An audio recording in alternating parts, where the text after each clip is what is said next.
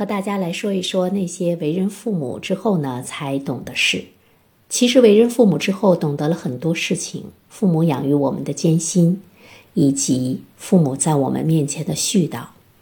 因为我们会发现呢，我们对孩子同样的一份付出，也被对方呢所不能够理解。但是我最想说的是，呃，成为父母之后，我和我的原生家庭和解了，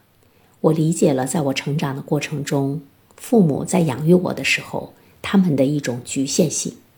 这种局限性的理解呢，是在于我事后回想一下，我在养育我孩子的过程中，其实我的那种不足和局限，我在反省，比如说我和他之间的代沟，比如说我气急之下的一些语言，甚至于我有的时候会动手打他，比如说对待一些问题的看法。比如说，我跟他沟通的时候，我的一些话会伤害他。这样回头想一想，我是有意的吗？其实，作为母亲是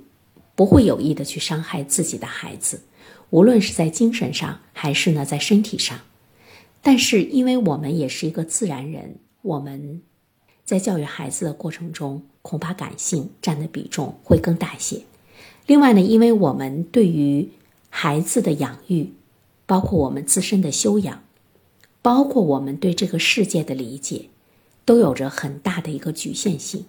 所以呢，我们对孩子的教育中呢是有欠缺的。另外一方面呢，因为我们也在不断的成长，有的时候我们自身可能还没有过得很自洽，自身还没有过得跟这个社会已经和解了，那么我们就孕育出了新的生命。那么在陪伴这个新的生命成长的过程中，因为我们的一份急躁、焦虑，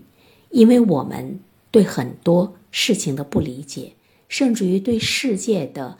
不包容、不接纳，不能够很好的共同的相处，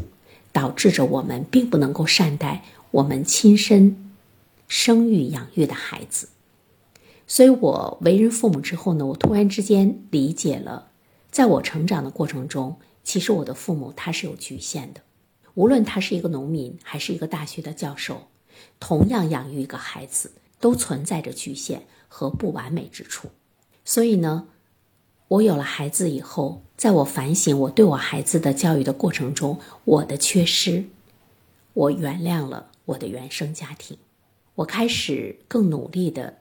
去跟我的父母和解，我也开始更努力的要比以前去更爱他们。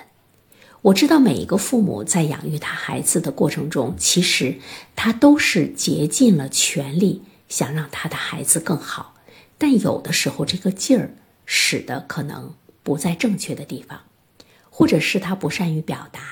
或者是说他不善于管理他的情绪，或者是说他不善于去理解他的孩子。所以，每一个人在成长的过程中，都会从原生家庭中受到一些伤害。但是，当你成为父母，理解了这个局限之后，你会跟他们和解，而这份和解让我觉得我很愉快。所以呢，我感谢我可以为人母亲，我可以知道在这个生命的养育的过程中我的不足，从而我跟父母达成了和解。